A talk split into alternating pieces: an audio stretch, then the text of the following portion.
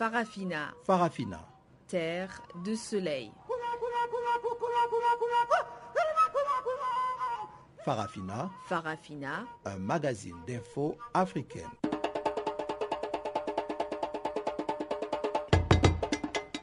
Présentation Pamela Kumba. Chers auditeurs, bonjour et merci de nous rejoindre sur Channel Africa, la voix de la renaissance africaine, pour suivre Farafina. Adriane Kenny est à la technique et voici les titres. Violente réaction de la société civile gabonaise contre le président Ali Bongo qui a décidé de céder ses parts d'héritage à la jeunesse. Au Rwanda, l'Union fait la force. Cinq partis d'opposition ont décidé de s'allier pour contrer le troisième mandat de Paul Kagame. Et puis près d'un demi-million d'enfants handicapés privés d'éducation en Afrique du Sud, selon Human Rights Watch. Voilà, ces grandes lignes de l'actualité du jour vous seront décortiquées tout de suite après le bulletin des informations de Guillaume Cabissoso.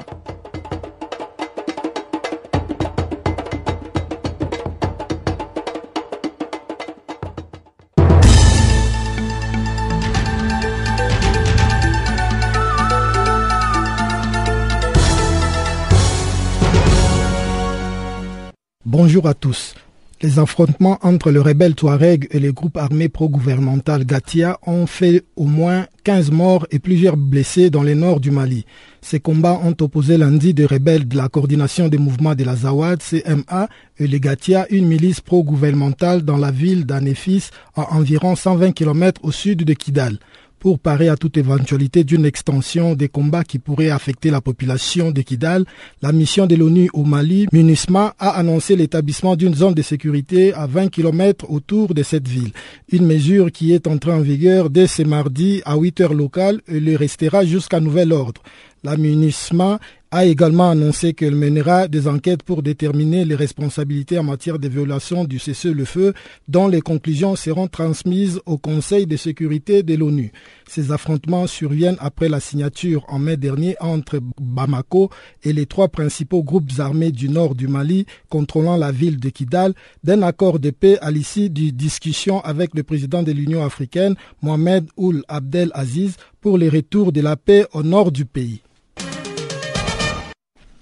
Malgré la pression d'un ultimatum imposé par l'autorité intergouvernementale pour le développement, IGAD, le président Salva Kiir s'est abstenu lundi de signer l'accord de paix visant à mettre un terme au long conflit dans lequel est plongé son pays depuis 19 mois.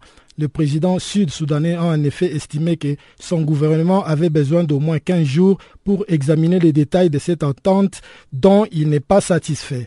Djouba ne semble pas disposé à signer étant donné que l'accord de paix garantit aux rebelles les contrôles du haut Nil pétrolier et les postes de vice-présidents avec des pouvoirs exécutifs et une armée sous leur commandement. Pour sa part, Riek Machar a signé l'accord après avoir exprimé sa déception face à la décision du gouvernement du sud du Soudan de s'abstenir. L'accord est destiné à mettre fin à 19 mois de conflits violents qui a tué des dizaines de milliers de civils et causé les déplacements de plus d'un million d'autres à l'intérieur et à l'extérieur du plus jeune État du monde. Les belligérants de la crise sud-soudanaise s'exposent à des sanctions internationales s'ils ne parviennent pas à conclure l'accord de paix le chef de l'État namibien Aj Gengob a qualifié d'inapproprié les niveaux élevés de pauvreté dans l'espace couvert par la communauté de développement de l'Afrique australe SADC, notamment au moment où la plupart des régions ont connu la paix et des institutions démocratiques développées.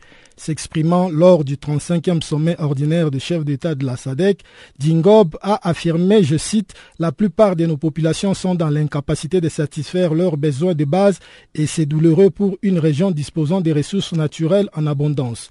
Le président namibien a insisté sur le fait qu'il était de la responsabilité des pays membres de la SADC de s'assurer de l'exploitation de leurs dons naturels pour développer les conditions de vie matérielles des citoyens moyens. Le sommet de Gaborone est placé sous le thème accélération de l'industrialisation des économies par le biais de la transformation des ressources naturelles et l'amélioration du capital humain. Le président sortant Robert Mugabe du Zimbabwe a passé les flambeaux à son homologue botswanais Ian Kama pour un mandat d'une année à la tête de la SADC. Le président nigérien Muhammadu Buhari a annoncé le recrutement de 10 000 agents de police pour renforcer la sécurité et réduire le chômage. Dans la foulée des mesures prises pour notamment renforcer la sécurité dans le pays, le Nigeria compte également installer plusieurs moniteurs de vidéosurveillance dans les zones urbaines le président Muhammadu Buhari a fixé un ultimatum de trois mois à l'armée nigériane pour vaincre la secte djihadiste Boko Haram dont le leader Aboubakar Shekau vient de diffuser un message pour couper court aux rumeurs faisant état de sa disparition. Depuis son investiture le 29 mai dernier, Bouhari a affiché sa volonté de reprendre en main la lutte contre les insurgés qui ont multiplié les raids et attentats suicides ces dernières semaines. C'est dans cette perspective qu'a été justement créée une force multinationale conjointe composée de 8700 hommes des différentes armées de la région qui doit être opérationnelle dans quelques jours. L'archevêque sud-africain et prix Nobel de la paix Desmond Tutu a été de nouveau admis lundi dans un hôpital du Cap pour soigner une inflammation, moins d'un mois après une hospitalisation pour une infection récurrente. Il n'est pas soigné pour l'infection qu'il a eue récemment, mais il a été pris en charge pour soigner une inflammation. Mon père est plutôt de bonne humeur, mais ma mère est inquiète, a indiqué la fille de l'archevêque. Canon Pon Tutu a aussi précisé que lors d'une conférence de presse que les médecins s'attendent à ce qu'il sorte dans les deux jours. Ils veulent le garder en observation pendant au moins 24 heures supplémentaires âgé de 83 ans, les prix Nobel de la paix avaient été déjà hospitalisés deux fois ces trois derniers mois en raison d'une infection récurrente, conséquence du traitement qu'il reçoit depuis 18 ans pour lutter contre un cancer de la prostate. Beaucoup de Sud-Africains s'inquiètent et prient pour ces prix Nobel de la paix, figure de la lutte anti-apartheid qui a beaucoup œuvré pour la réconciliation.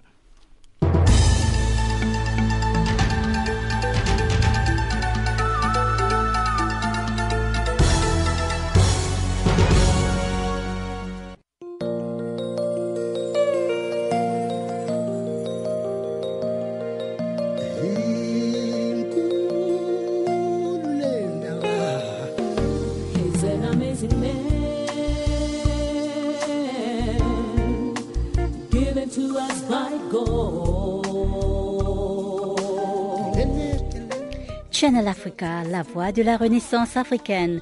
Écrivez-nous sur notre page Facebook Channel Africa.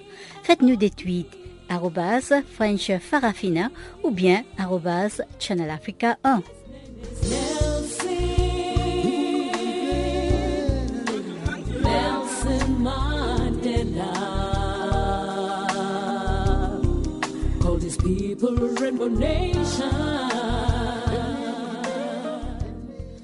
Bonjour, si vous venez de vous connecter, je l'annonçais en titre de cette nouvelle édition de Farafina, le discours à la nation du président Ali Bongo Ondimba à l'occasion du 55e anniversaire de l'indépendance du Gabon a suscité de violentes réactions auprès de la société civile. En effet, Ali Bongo Ondimba a décidé, en accord avec son épouse et ses enfants, de céder sa part d'héritage aux Gabonais. Le président offre aussi à l'État une résidence du feu président Omar Bongo Ondimba à Libreville et deux hôtels particuliers en France. Réaction de Jonas Moulenda, secrétaire exécutif du mouvement Réagir, une organisation de la société civile gabonaise. Cela révèle un euh, certain nombre d'ambiguïtés, hein, quand même, chez Ali Bongo Ondimba, parce que euh, les Gabonais n'ont pas besoin de son hypothétique héritage. D'ailleurs, il se pose un problème. À l'heure actuelle, il est le seul fils Omar Bongo Ndimba à n'avoir pas encore fourni un acte de naissance en bonne et due forme au notaire. Alors, donc, l'héritage ne lui est pas encore acquis. Sur la base de quoi promet-il cet héritage-là à l'État gabonais? On ne fait pas l'enclos pour euh, la vache qui est encore de l'autre côté de la rivière. Vous savez très bien. Donc, euh, moi, je crois que c'est juste un discours lénifiant. Hein. Il sait qu'il est plus, au plus bas des sondages et il voudrait euh, reprendre la main parce qu'il y a l'élection présidentielle de 2000. 16 qui arrive à l'horizon. Et il voudrait se faire euh, bonne image pour essayer d'être encore euh, en odeur de sainteté avec le peuple gabonais qui l'a vomi. moi, je ne crois pas à la sincérité de M. Ali Bongo Ndimba parce que déjà quand il parle de transformer euh, le domicile, la résidence de son défunt père en université, moi je suis tenté de lui poser la question, euh, que sont devenues les universités qu'il a promises à Port-Gentil, à OIM, à Mouila et à Boué. Il n'y a rien, aucune université n'est sortie des terres. Alors maintenant, quand tu nous parles de, de, donner l'héritage euh, au Gabon, je dis que c'est du pipeau. Parce qu'on connaît, il a l'habitude de faire ses promesses de bijoutier. Il ne réalise jamais. Et puis, les Gabonais n'ont pas besoin de sa générosité intéressée. L'affaire de l'héritage, là, ça fait partie des biens mal acquis et c'est à la justice de déterminer ce qu'il a, euh, ce que la famille Bongo a engrangé de manière euh, malhonnête et puis déterminer ce qui va revenir à l'État gabonais, ce n'est pas dit Bongo Ondimba. Parce qu'il faut qu'il nous dise combien, à combien s'élève l'héritage de, Omar Bongo Ondimba. C'est ça la grande euh, interrogation. Alors, dans ce discours euh, à la nation à l'occasion du 55e anniversaire de l'indépendance du Gabon, le président a quand même euh, évoqué certaines euh, réalisations qu'il a faites pour les Gabonais, telles que le, complexe de Coq, il a parlé d'habitation. Vous, en tant que membre de la société civile, en tant que Gabonais, est-ce que vous trouvez quand même qu'il y a lieu de le féliciter sur ces différents achèvements qu'il a notés lors de son discours? Je suis avare de, compliments, avare de félicitations hein, pour quelqu'un qui fait une générosité intéressée. Parce que le fameux complexe de coq là, il, a été inauguré à, 500 millions de francs CFA par Air mais aujourd'hui ce n'est pas opérationnel. On ne voit rien toujours. Il était question pour construire des logements, des bureaux, pour, que, pour essayer de désengager les Brésil, mais on ne voit rien sur le terrain. S'agissant de logements sociaux, il a parlé de, de construire 6 000 logements par an. Mais combien ont poussé des terres Les Gabonais continuent à se loger dans des bidonvilles, continuent à vivoter dans des quartiers misérables où ils côtoient le sous-développement et la misère. Donc moi je ne vois pas ce qui a été fait. Il y a plus l'effet d'annonce que les réalisations. Parce que même les rares réalisations qui ont été faites, vous savez que c'est un gouffre, euh, c'est une voie d'échappement des fonds. Parce qu'il ne vous dit jamais combien l'État a dépensé. Si je prends par exemple le pont de Mayumba, qui est l'une des rares réalisations que je lui reconnais, mais il ne dit pas aux Gabonais combien d'argent est sorti des caisses de l'État? Aujourd'hui, nous avons euh, l'entrepreneur euh, qui a réalisé cette, œuvre-là, qui se plaint d'avoir pas été payé. Alors que les, fonds sont décaissés sur, papier. Où va cet argent? Oh, Donc on ne peut pas se féliciter de, ces réalisations entre eux, parce que c'est juste de voie d'échappement de fonds. Jonas Moulenda dit ne rien attendre du président Ali Bongo si ce n'est qu'il démissionne de ses fonctions. Suivez encore une fois le secrétaire exécutif du mouvement Réagir. Moi, je n'attends rien de lui. Vous savez, on dit chez nous au village qu'on ne cherche pas le remède du doigt malade chez le lépreux. Il a montré son incapacité notoire à diriger le Gabon. Il a montré sa capacité à faire tomber le pays de Charib et je ne vois pas qu'est-ce que je peux encore attendre de, lui. Il est, nous sommes à, pratiquement un an d'élection et quand on fait tout le bilan d'Adali Bongo c'est un bilan négatif. Tout a coulé, que ce soit sur le plan des libertés démocratiques, ça s'est aménisé. Aujourd'hui, vous savez, je, me retrouve aujourd'hui en France, en exil, parce qu'on n'est plus libre. Or, du, temps de Marc Bongo, on, est très, on était libre. Lui-même disait même que c'est quand les journalistes euh, insultaient qu'ils vendaient leurs journaux qu'il fallait qu'ils insultent pour vendre les journaux. Vous voyez Donc, aujourd'hui, je ne vois pas est le secteur qui marche. Mon souhait, c'est que Ali Bongo en toute honnêteté, dise au peuple gabonais, j'ai compris votre message, je ne me représente plus. Ce serait vraiment honorable. Ce serait une bonne porte de sortie pour lui, que de chercher à s'agripper au pouvoir, au prix même de, de, sa vie. Parce que vous savez vous-même, les révolutions, quand ça commence, parfois elles peuvent être sanglantes. Or, le Gabon, c'est un petit pays d'à peine 1 500 000 habitants. On n'a pas besoin de, vouloir euh, baigner dans le sang. On voudrait que les choses se passent tranquillement et que la transition se passe et qu'on ait à mettre en place des institutions, qu'on ait face à l'étage de la Constitution, ramener l'élection présidentielle à deux tours, ramener le mandat du président à cinq ans et, délimiter le mandat parce que nous sommes dans une république bananière où le président peut se présenter autant qu'il veut. Donc sans possibilité d'alternance parce que celui qui organise l'élection ne les perd pas. Donc moi, si j'ai quelque chose d'attendre à Ali Bongo Odimba, c'est juste sa démission en toute honnêteté. Qu'il reconnaisse que euh, le pouvoir n'était pas aussi facile que qu'il croyait, même s'il a reconnu une fois lors de son passage au Mali, mais les choses ne se sont pas passées comme il a voulu. Nous avons pensé que nous avons eu la faiblesse de penser en 2009 que, étant le fils d'Omar Bongo ayant grandi dans l'antichambre du pouvoir, qu'il avait profité des erreurs de son père pour pouvoir, pour pouvoir faire mieux, malheureusement, il a fait pire que son père. Donc, il n'y a plus rien attendre. Vous écoutiez donc Jonas Moulenda, secrétaire exécutif du mouvement Réagir, une organisation de la société civile gabonaise. Guinée-Bissau, sixième jour sans gouvernement, la tension était toujours palpable ce mardi malgré un certain calme.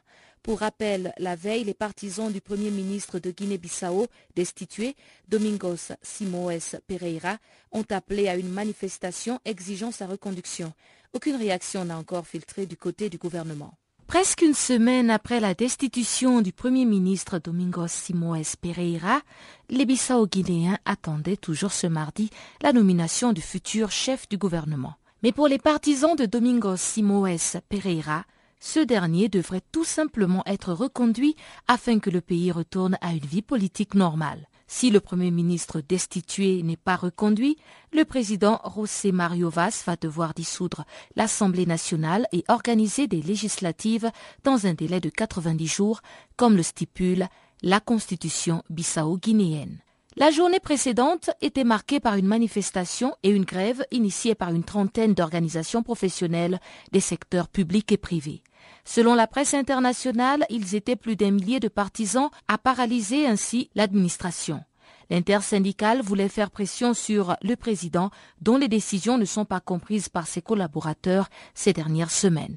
Le président José Mario Vaz éprouve du mal à s'entendre avec son premier ministre et il a décidé donc de dissoudre le gouvernement sur la base d'une crise de confiance au sommet de l'État, nuisant au bon fonctionnement des institutions. Au dire de leurs entourages, les deux hommes ne s'entendaient pas depuis plusieurs mois sur la manière de diriger le pays et c'était inévitable qu'on en arrive à cette situation qui met en péril la paix chèrement acquise dans ce pays. Pour le moment, l'armée ne semble pas être impliquée dans la situation politique chaotique qui prévaut en Guinée-Bissau. Il faut rappeler que ce pays d'environ 1,6 million d'habitants a connu depuis l'indépendance en 1974 une série de coups d'État dans lesquels l'armée a souvent joué un rôle prépondérant. Le chef de l'État José Mario Vaz et Domingos Simoes Pereira, son premier ministre, sont tous deux membres du PAIGC, une formation historique qui a conduit la lutte pour l'indépendance du pays. Selon la constitution du pays, le poste de Premier ministre revient au chef du parti vainqueur des législatives. Le PAIGC, ayant obtenu la majorité l'année dernière aux élections parlementaires, avec 57 députés sur 102, ses fonctions sont donc assumées par Domingos Simoes Pereira. Les Bissau-Guinéens redoutent une nouvelle crise, comme en avril 2012, lorsque des militaires ont pris le pouvoir par la force après le premier tour de l'élection présidentielle. Ce coup d'État avait ouvert la voie à une transition et qui s'est achevée avec l'élection de José Mario Vaz en mai 2014 à la présidence. L'histoire a démontré que depuis 17 ans, en Guinée-Bissau, aucun gouvernement ou président n'a terminé son mandat. Ils ont tous été soit renversés par un coup d'État, soit tués. Reste à espérer que cette fois-ci, la tendance soit inversée. Mais tu vas où comme ça?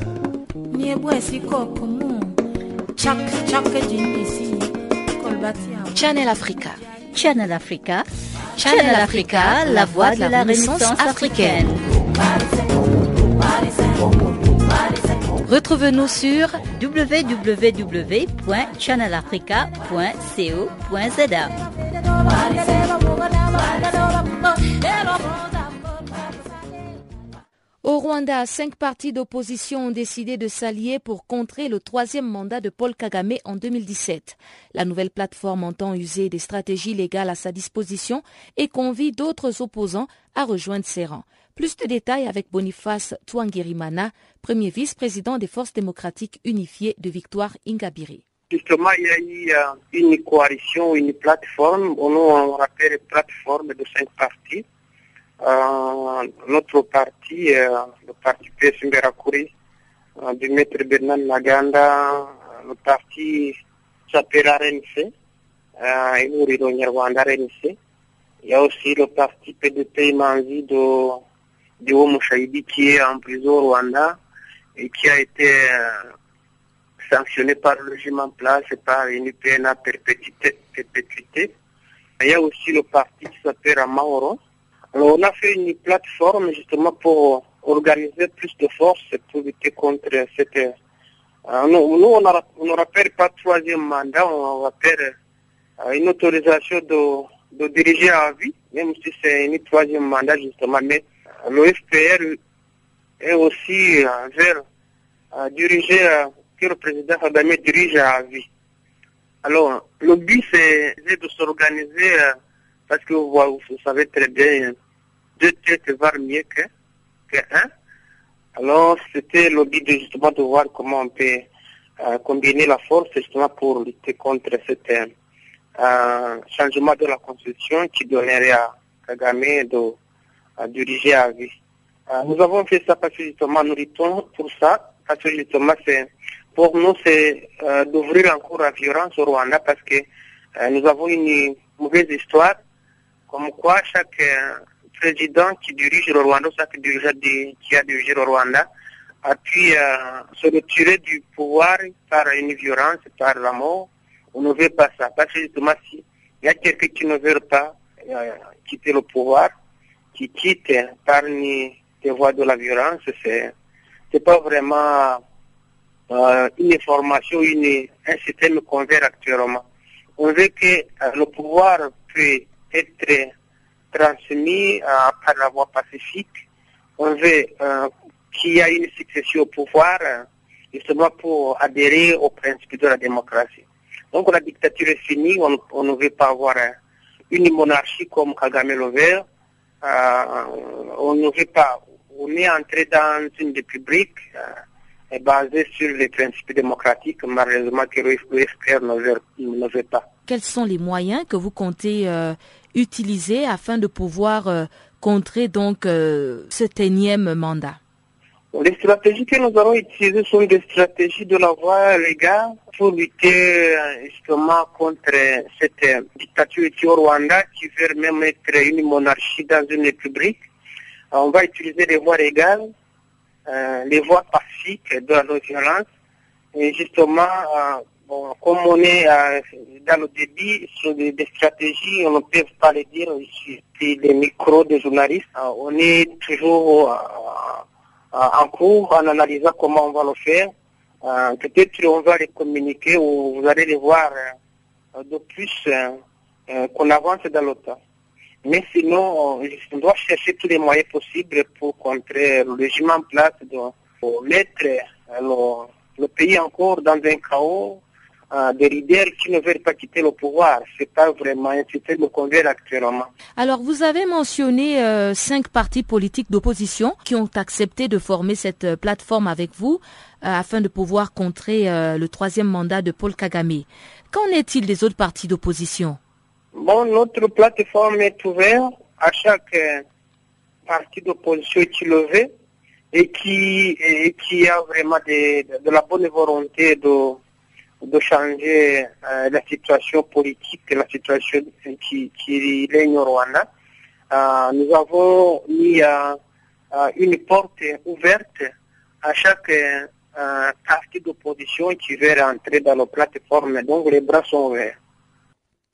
Merci à Boniface Touangirimana, premier vice-président des forces démocratiques unifiées de Victoire Ingabire. Et parlons toujours de coalition au Niger. Une vingtaine d'organisations de la société civile et des partis politiques d'opposition s'unissent en front patriotique et républicain. Elles décident ainsi d'unir leurs forces face à ce qu'elles qualifient de déclin national et de régression sociale mais surtout pour exiger des autorités en place des élections libres, crédibles, transparentes et ouvertes. Le pays organise en effet en 2016 des scrutins présidentiels, législatifs et municipaux. Reportage de notre correspondant à Niamey, Abdul Razak Idrissa. Nigériennes, Nigériens, chers compatriotes, face à cette situation de déclin national et de régression sociale, nous avons un devoir de résistance citoyenne. Le principal objectif de la création de ce front composé d'organisations politiques et de structures de la société civile, c'est de faire en sorte que les élections générales de 2016 au Niger soient transparentes, inclusives et honnêtes. Nous, signataires de la charte du Front patriotique et républicain, décidons d'imposer au président Issoufou Mahamadou et à son gouvernement l'organisation d'élections inclusives, libres, transparentes équitable et ce, sur la base d'un fichier électoral consensuel avec un juge électoral indépendant, impartial et sincère. Les acteurs de la société civile signataires de l'acte de création du FPR justifient leur coalition avec des forces politiques par les inquiétudes sur le processus électoral.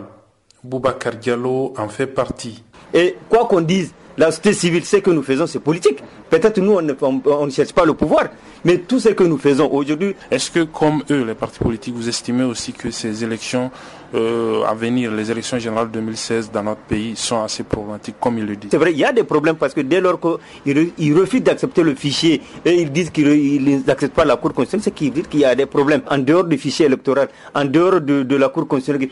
Aujourd'hui, quand on voit la situation qui se dessine, c'est qu'on ne voit même pas un, un, candidat au sein de l'opposition. Et ça, c'est extrêmement grave. Et ça, je pense que c'est pas logique, c'est pas normal. À la majorité, on retorque que le FPR est fondé sur une fausse base. Il ne fera donc pas long feu, estime Zarami Abakari du parti au pouvoir. Selon cette organisation, on a l'impression que d'un jour à l'autre, le Niger va disparaître. Il n'y a rien qui marche, alors qu'il n'en est rien. Je pense que dans ce qui a été dit, il y a beaucoup de contre-vérités. Et euh, si c'est une organisation qui repose sur des contre-vérités, à mon avis, euh, elle ne peut pas aller loin et c'est sur un mauvais fondement euh, que cette organisation est bâtie. Je ne pense pas que la démocratie soit menacée à ce point au Niger pour que des gens qui auraient pu évoluer sur des chemins différents puissent se mettre ensemble et puis considérer qu'ils ont à mettre en place une structure qu'ils peuvent nommer front euh, patriotique républicain ou je ne sais quoi. Je pense que ce n'est pas euh, indiqué. Abdelrazak Idrissa à pour Canal Africa. Au chapitre des élections ivoiriennes, le processus électoral suit son cours, estime la politologue Christiane Pelcha. Celle qui est aussi directrice résidente de l'Institut démocratique de Côte d'Ivoire salue le déroulement actuel du processus électoral qui doit conduire à la tenue des élections présidentielles en octobre.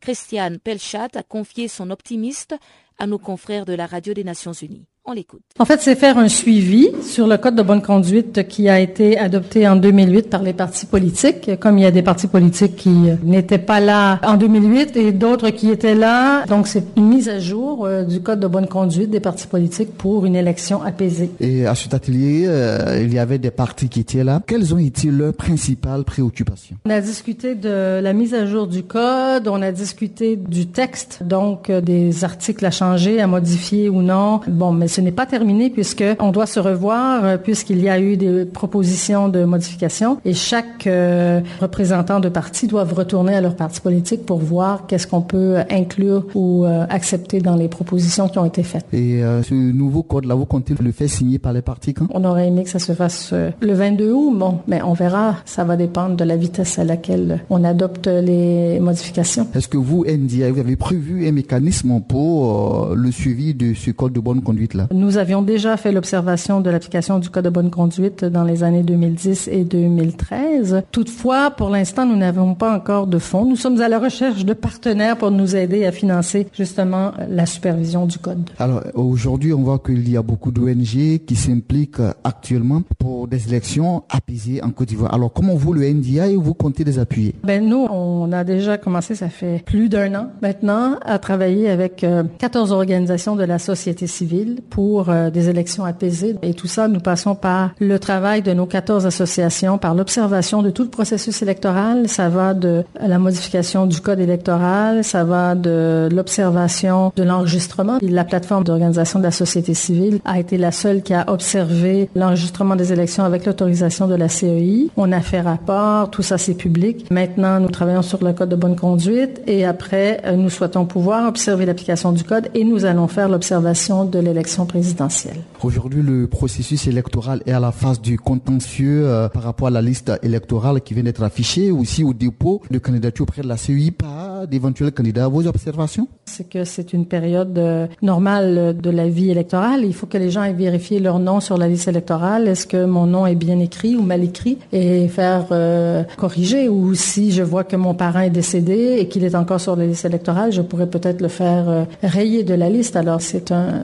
processus processus normal. Et par rapport au dépôt des dossiers de candidature? Ah, bah écoutez, l'NDA se réjouit euh, qu'il y ait plusieurs candidatures, se réjouit qu'il y ait au moins une femme candidate. Comme c'est pas terminé, euh, donc on va voir, mais c'est bien que la démocratie euh, s'exprime. Et pour vous, la démocratie, c'est quoi? La démocratie, entre autres, c'est la possibilité pour le peuple de choisir ses gouvernants. Ça commence par cela. Et donc, une élection est vraiment un élément fondamental de la démocratie. Mais si une élection n'est pas inclusive, n'inclut pas les femmes et les hommes, n'inclut pas toutes les personnes, n'est pas apaisée, quant à moi, ce n'est pas vraiment la démocratie. Qu'est-ce que vous appelez élection apaisée? Ben, C'est une élection où il n'y a pas de violence, où les gens peuvent aller voter sans avoir peur d'être attaqués et où les résultats ne mènent pas à une guerre civile. Et selon vous, qu'est-ce qui peut provoquer euh, des cas de violence, des scènes de violence? La mauvaise foi, des gens qui ont des mauvais plans, mais je pense que cette fois-ci, euh, il faut appeler les gens à la paix. Et c'est notre rôle, entre autres. Alors, il y a des structures qui préconisent euh, la mise en place d'un mécanisme d'alerte précoce. Qu'est-ce que vous en pensez? Je pense que ça existe déjà. USAID finance déjà ce mécanisme d'alerte précoce avec WANEP qui fait ce travail déjà. Et cela existe et ce sera partout dans toute la Côte d'Ivoire. Et ça veut dire quoi? Ça veut dire, par exemple, que dans une région, WANEP aura des observatrices et des observateurs sur la violence et remonteront les cas de violence à la CEI. Un mécanisme que USAID finance dans toute la sous-région où il y a des élections. Alors, votre commentaire sur le processus électoral dans son ensemble actuellement On souhaite qu'il y ait beaucoup d'éducation civique pour la période électorale qui commencera et qu'il y ait une compétition saine entre les candidates et les candidats à la présidentielle. C'est quoi, selon vous, la compétition saine entre les candidats? C'est une compétition où les gens se respectent, où il y a un débat d'idées et non pas de personnes, et où on peut débattre calmement sans en venir au coup. Au Burkina Faso, le Conseil supérieur de la communication entend faire respecter les dispositions légales en matière de campagne en cette période préélectorale marquée par plusieurs abus. C'est dans ce cadre que l'organe burkinabé de régulation des médias a pris la décision interdisant notamment toute médiatisation des dépôts de candidature pour la présidentielle d'octobre prochain. Une décision diversement accueillie dans la classe politique. Le directeur général des affaires juridiques au Conseil supérieur de la communication du Burkina Faso, Ouedraogo Louis Modeste, tente d'expliquer le bien fondé de cette mesure. Comment pouvez-vous justifier la décision de votre organe interdisant toute médiatisation des dépôts de candidatures à la présidentielle d'octobre prochain? Alors, il faut se dire que le Conseil de la communication se base sur euh, les textes législatifs et réglementaires qui encadrent cette période électorale-là pour euh, en tout cas essayer de réglementer euh, les activités des médias. Et précisément pour euh, l'interdiction de couverture médiatique des activités des partis politiques, il faut se dire qu'on se base sur l'article 68 bis du Code électoral qui interdit euh, la couverture médiatique des activités politiques pendant euh, la période de 90 jours précédant l'ouverture officielle de la campagne. Donc, euh, c'est sur cette base que le TC a pris une décision qui réglemente la couverture médiatique. Mais avant de répondre directement à votre question, permettez-moi de revenir un peu sur euh, la décision du CC. Euh, il faut se dire que cette décision a été prise euh, en application de l'article 68 du Code électoral et le contenu de cette disposition, je peux vous le livrer. Alors, l'article 68 bis dispose qu'il est interdit 90 jours avant l'ouverture de la campagne électorale la couverture médiatique de toute campagne électorale déguisée. Et la lumière de dispose que, le cas échéant, toute personne ayant intérêt peut saisir le Conseil sur la communication, garant du principe d'égalité entre les partis en compétition. Alors, cette euh, disposition de la loi fonde la compétence du CSC en matière d'égalité entre candidats pendant cette période. C'est-à-dire, vous savez que les activités des partis politiques se poursuivent pendant la période de 90 jours précédant l'ouverture de la campagne officielle, mais c'est la couverture médiatique qui est réglementée. Donc, pour mettre en œuvre cette disposition de la loi, le Conseil de la communication a pris une décision, la décision numéro 2015-012, portant réglementation de la couverture médiatique des activités des partis, formations et regroupements politiques des candidats indépendants pendant la période du 21 juin au 18 septembre 2015 inclus. Voilà, c'est la période des 90 jours président de l'ouverture de la campagne officielle. Donc, cette décision est justifiée naturellement par le souci du législateur burkinabé de garantir l'égal accès, du moins l'égalité, donc, euh, entre candidats en matière de représentation, leur représentation, la représentation de leur personne ou encore des activités que leur parti mène euh, dans les médias contrairement à ce qu'on veut faire croire, la décision n'est pas, ne vise pas l'interdiction des activités politiques. L'un de là, c'est la couverture médiatique qui est réglementée. Cela veut dire que les médias gardent la possibilité hein, de parler des activités politiques, mais pas de couvrir hein, les activités de tel ou tel candidat au risque de fausser l'égalité de chance entre les candidats. Je voudrais avoir une précision parce que il semblerait que cette euh, décision ne concerne pas d'autres catégories de candidats, notamment ceux qui veulent postuler aux élections législatives ou même locales. Elle ne concernerait que ceux qui veulent prétendre à la magistrature suprême. Oh la décision du CSC concerne euh, en tout cas euh, tous les candidats et pour euh, les élections, que ce soit législatives ou présidentielles. Et en réalité, pour les, les, législatives, il faut se dire la vérité, les législatives, puisque au dépôt des listes de candidatures, il n'y a pas eu couverture médiatique. Alors, on ne peut pas comprendre que pour la présidentielle, donc un candidat a mis toute la presse pour en tout cas faire écho, en tout cas sur sa candidature. Donc cela a pour conséquence de fausser l'égalité de chance entre candidats et ça viole hein, l'esprit et la lettre des dispositions législatives et réglementaires qui interdisent la couverture médiatique des activités politiques en cette période. En tout cas, la même règle est appliquée à, tous les candidats, que ce soit des candidats aux législatives ou à la présidentielle. Cette décision concerne-t-elle seulement les médias dans leur sens traditionnel, à savoir la radio, la télévision ou la presse écrite, ou elle touche aussi à des supports tels que les réseaux sociaux, les sites Internet aussi? Le Conseil de la communication euh, tente d'accomplir sa mission et, entre le mieux possible et, dans la limite de ses moyens. Parce que vous devez le savoir, la régulation de la communication de nos jours s'est trouvée complexifiée par en tout cas l'avènement des nouveaux médias. Alors les régulateurs africains et même les autres régulateurs sur le plan mondial butent à des difficultés de pouvoir réguler les médias sociaux. Alors, donc, euh, il faut noter comme difficulté majeure, euh, en tout cas pour le régulateur, de pouvoir contrôler les contenus hein, des informations sur, Internet. C'est difficile. Mais le CEC recentre donc euh, son action sur les médias traditionnels, c'est-à-dire les médias, en tout cas, dont il a encore le contrôle.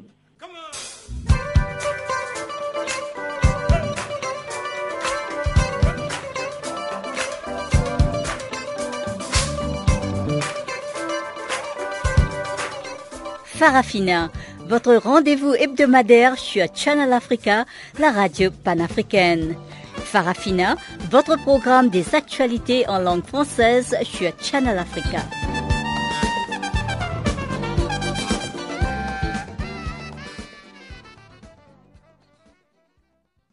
Et voilà qui nous mène tout droit au bulletin économique de Guillaume Cabissoso.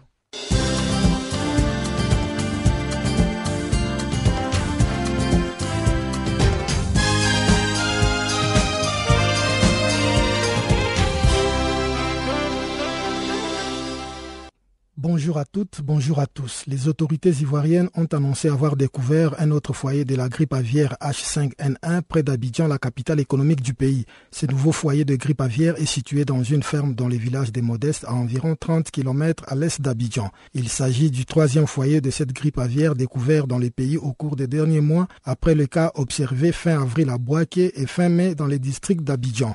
Selon les propriétaires de la ferme, 27 000 volailles ont été perdues dans ces foyers, y compris environ environ 7000 volailles abattues par des agents vétérinaires. Selon Jonas Oulay, vice-directeur de la santé animale au ministère de la Faune et de la Pêche, la propagation du virus qui a frappé la Côte d'Ivoire en avril dernier constitue une source de préoccupation pour les autorités. En rappel, le Nigeria, le Burkina Faso, le Niger et le Ghana ont aussi été touchés par l'épidémie de grippe aviaire au cours des six derniers mois. Le 20 juillet dernier, la FAO avait déjà tiré la sonnette d'alarme en demandant 20 millions de dollars en vue de lutter contre des foyers de grippe aviaire en Afrique de l'Ouest. Les gouvernements du Niger et du Bénin ont signé à Niamey les conventions des concessions d'exploitation et de construction des infrastructures du chemin de fer Niamey-Cotonou par les groupes français Bolloré. La signature de ces conventions par Thierry Ballard, directeur général de l'activité chemin de fer de Bolloré, et les premiers ministres nigériens et béninois Brigui Rafini et Lionel Nzissou a eu lieu jeudi à Niamey, capitale du Niger. Elle intervient près de 15 mois après les premiers coups de pioche portés en avril 2014. Le chemin de fer Niamey-Cotonou est une portion de la boucle ferroviaire ouest africaine, un projet qui prévoit de relier par le rail Cotonou, Niamey, Ouagadougou, Abidjan et Lomé. Selon les ministres d'État nigériens en charge du plan, Amadou Boubacar Sissé, la signature de ces conventions de concession vise à régler définitivement les accords qui permettent de compléter totalement la construction du chemin de fer et les conditions négociées, ainsi que les avantages consentis au groupe Bolloré. Un contrat qui verra le montant d'environ 870 millions d'euros mis en jeu pour venir à bout des travaux dont la durée n'a pas été révélée le représentant d'une trentaine d'entreprises camerounaises vont prendre part du 24 au 27 août prochain à Libreville au 14e forum de la GOA African Grow and Opportunity Act, une loi américaine visant l'amélioration des échanges commerciaux entre les États-Unis et l'Afrique. Selon la Chambre des commerces, d'industrie, des mines et de l'artisanat, le Cameroun sera bien représenté à ce forum annuel qui sera présidé par le secrétaire d'État américain John Kerry. Dans cette perspective, une réunion d'évaluation a été tenue ce mardi à Douala avec pour objectif de préparer les patrons camerounais à mieux tirer profit des assises de Libreville. Mise en place au début des années 2000, le partenariat États-Unis et l'Afrique à travers la GAO qui accorde à des tarifs préférentiels des exportations africaines en direction des États-Unis a été révisé en juillet 2015. L'une des innovations apportées concerne notamment la durée de collaboration. En effet, au lieu de trois ans comme le stipulait la Convention par le passé, désormais il faudra dix ans pour que les différentes parties arrivent à mieux asseoir leurs projets. En République démocratique du Congo, les ministères de petites et moyennes entreprises et le PNUD ont organisé un atelier pour l'élaboration d'une stratégie nationale de développement de PME. Objectif, impliquer toutes les parties prenantes et réfléchir sur l'état de lieu du secteur de PME afin de promouvoir leur émergence. Pour André Dodo Balou, président de la Confédération de PME congolaise, COPEMCO en sigle, il faut d'abord réunir des conditions pour que le PME puisse avoir une importance dans l'économie congolaise.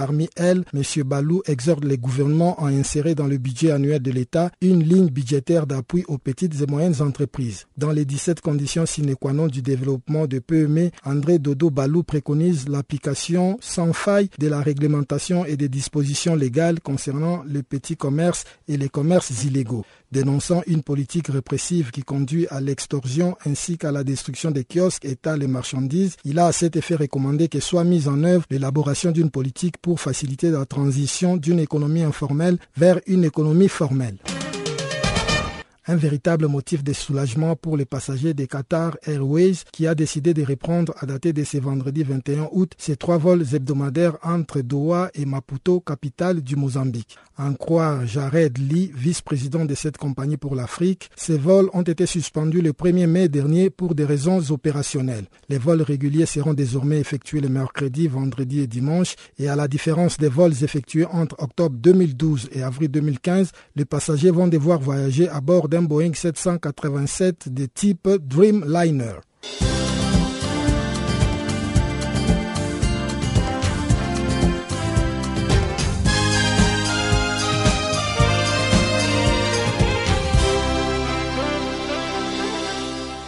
Parlons d'éducation à présent. Human Rights Watch a lancé un rapport ce mardi sur l'exclusion des enfants handicapés dans les établissements scolaires en Afrique du Sud.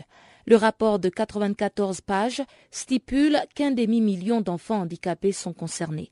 Et le gouvernement sud-africain, malgré les conventions signées sur les droits des enfants à l'éducation, doit admettre son échec. Plus de détails avec Elim Martinez, chercheuse à Human Rights Watch. En fait, on a demandé au gouvernement comment ils peuvent expliquer euh, que dans la même année où, ils ont déclaré qu'ils avaient mis l'objectif millénaire de, de l'éducation primaire, comment ils peuvent avoir presque 600 000 d'enfants hors de l'école et comment ils peuvent dire que euh, le système éducatif euh, est universel si tous ces enfants sont hors de l'école. Alors, euh, on peut l'expliquer parce que pendant notre investigation, on a bien trouvé beaucoup de cas de discrimination contre des enfants handicapés. C'est, ça commence quand ils sont trop petits, quand ils veulent accéder les, les centres éducatifs pendant la première enfance. Déjà là, ils sont classifiés euh, selon son handicapé. Ça se répète pendant l'école primaire où ils sont discriminés activement euh, dans les écoles. Donc, c'est ça comment commence l'histoire, mais c'est tellement le gouvernement qui doit euh, rendre compte de ça. Dans le cas des enfants handicapés, quelles sont les résolutions que vous avez prises afin de pouvoir euh, garantir euh, ce mandat? On va toujours directement à la Convention sur le droit des handicapés. Euh, c'est une convention extrêmement importante. Important. Le gouvernement de Sud-Afrique l'a ratifiée en 2007.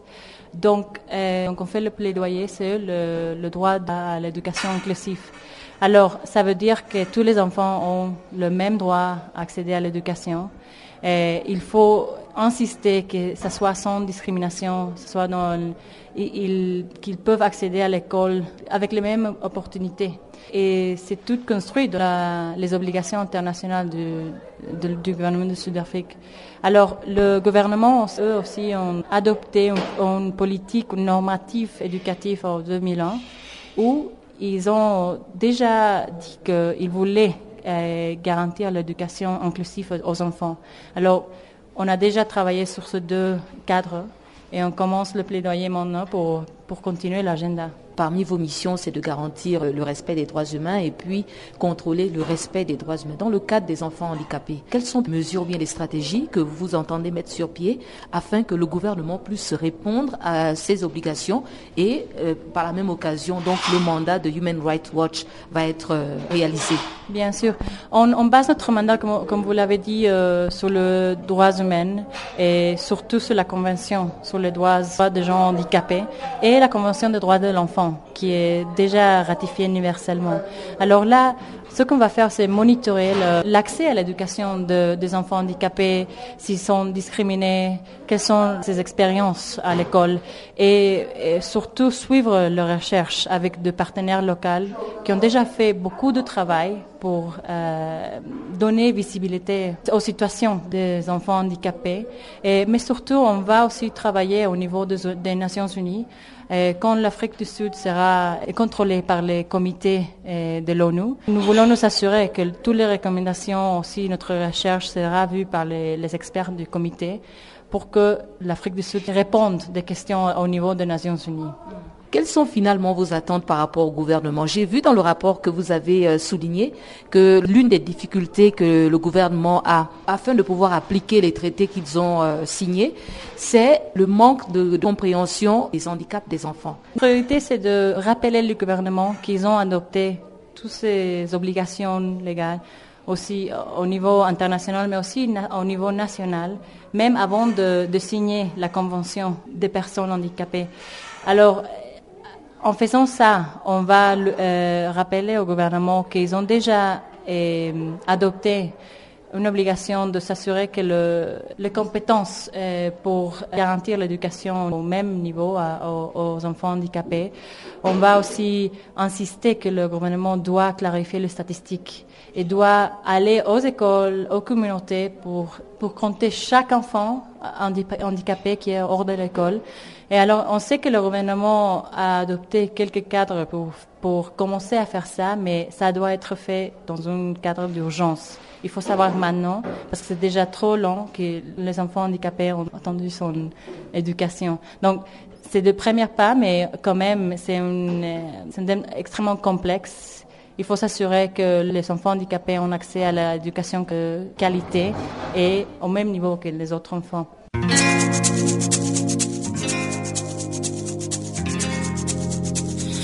Vous écoutez Farafina, un programme en français sur Canal Afrique émettant de Johannesburg. Pour vos réactions à nos émissions, écrivez-nous soit à l'adresse électronique suivante farafina.channelafrica ou envoyez-nous un SMS au numéro qui suit 00 27 833 81 56 59.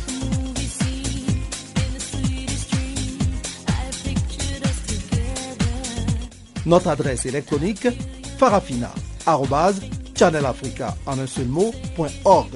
ou par SMS 0027 833 81 56 59.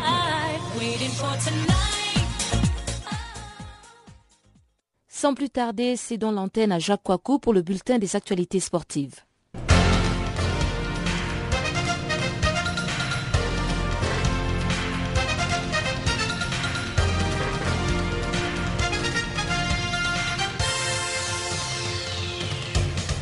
Bonjour, commençons par du rugby. Brian Abana évoque son avenir avec les Springboks. Brian Abana disputera, sauf blessure, sa troisième Coupe du monde de rugby avec les Springboks d'Afrique du Sud du 18 septembre au 31 octobre en Angleterre. L'ailier des Boks confie dans la SA Rugby Magazine que cette campagne anglaise sera sa dernière. Ce sera ma dernière Coupe du Monde, a déclaré Abana, qui en revanche ne ferme pas la porte à la sélection. Je verrai ensuite si c'est mon dernier challenge avec les Boks. Je vais faire ce mondial et on verra ensuite si Heineken Meyer veut continuer avec moi. Si c'est ma dernière étape avec les Boks, j'aimerais bien finir sur une belle performance. Champion du monde 2007, Brian Abana, 32 ans, est international sud-africain depuis 2004. Élu meilleur joueur du monde en 2007, il est depuis la saison 2013-2014 joueur du RC Toulon. Avec le club varois, l'auteur du plus bel essai de l'année 2012, a remporté le championnat de France du top 14 en 2014, puis réalisé le doublé en Coupe d'Europe 2014 et 2015. Parlons de Maradona à présent. Le cadeau de Maradona à l'arbitre qui n'a pas vu la main de Dieu.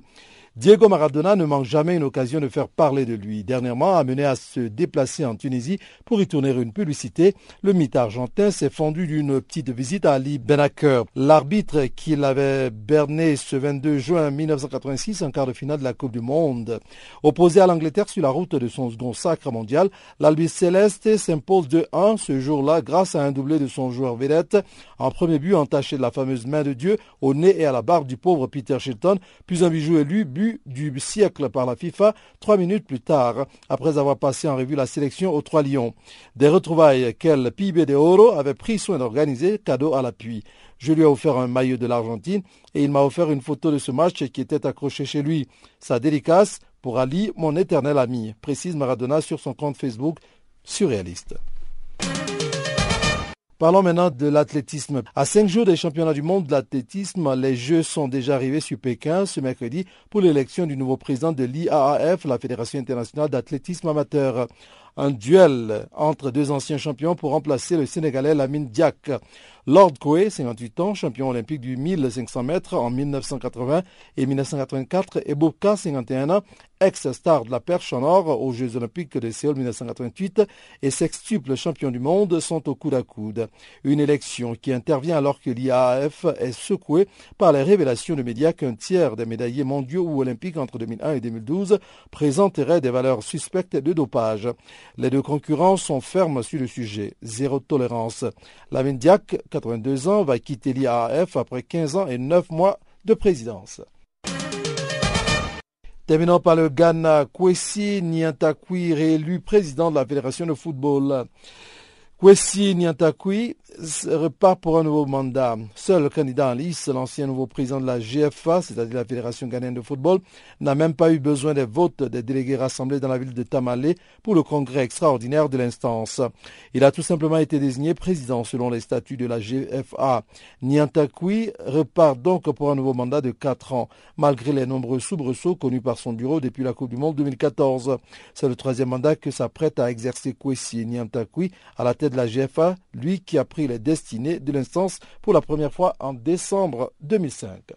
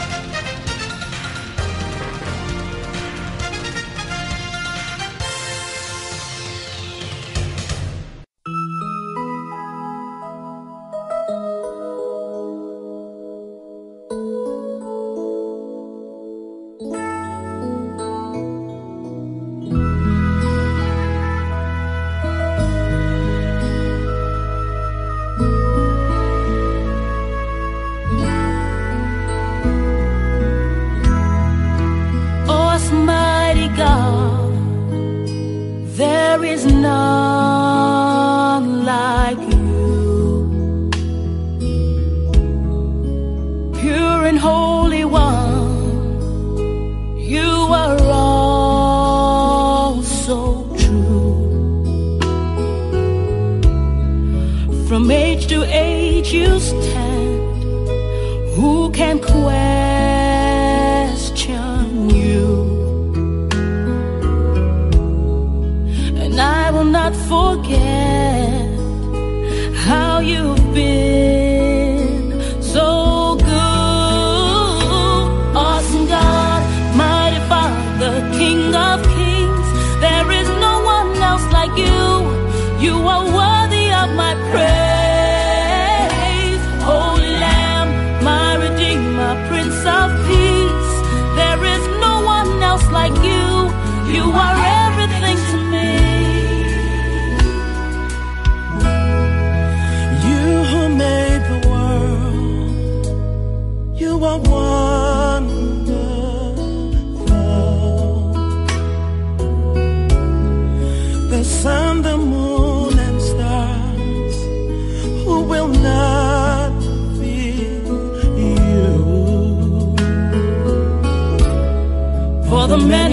you